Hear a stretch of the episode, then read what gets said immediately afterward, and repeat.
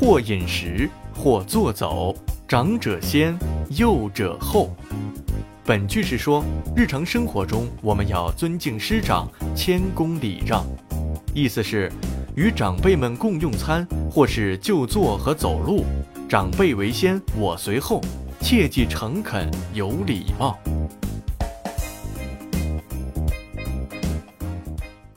信陵君礼遇侯嬴。魏无忌号信陵君，是战国时期的四公子之一，魏国国君的弟弟。他的势力很大，有上千位门客。公子信陵君是个尊敬长者、爱才若渴的人。有一次，他听说看城门的老人侯嬴很有贤德，就十分郑重地前去请教，并送侯嬴重金，想要他做自己的门客。但是侯嬴却把脸一横，拒绝了他。但公子仍然不死心。这天，公子大摆宴席款待宾客。等大家都坐定了之后，公子仿佛突然想起了什么，驾上马车便出门去了。原来他去了侯莹家。公子亲自驾车，并把车上尊贵的位子空出来留给侯莹。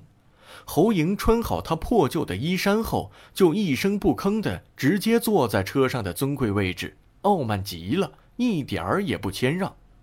原来他是想借此来看看公子尊长爱才是不是真的。公子驾着车经过市集的时候，街上的人看见他驾着马车，侯嬴却大模大样的坐在车里，都私下里偷偷的骂侯嬴不知道尊卑。路上，侯嬴碰见了他的朋友朱亥。他故意与朱亥东拉西扯，聊起来没完，并暗地里斜着眼观察公子的神情。公子手拿马鞭，站在马车旁边，始终毕恭毕敬，和颜悦色。侯嬴这才上了车赴宴席。到公子家之后，公子让侯嬴坐上座，并给大家做隆重介绍。侯嬴感激涕零，这才相信。公子的美名是名副其实的，便爽快地答应做公子的门客。后来，在赵国被围困的时候，侯嬴出谋划策，朱亥一马当先，帮助公子偷到了符印，调动部队击退秦国，从而解除了赵国的危机，也成就了公子有信义、有担当的美名。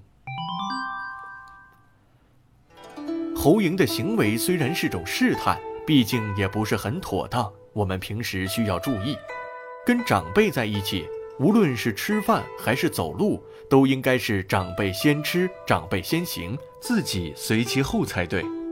想一想，自己有没有在餐桌上看见了爱吃的菜，便不顾左右横扫一空？有没有嫌长辈走路太慢了，便上蹿下跳，把他们扔在了后面？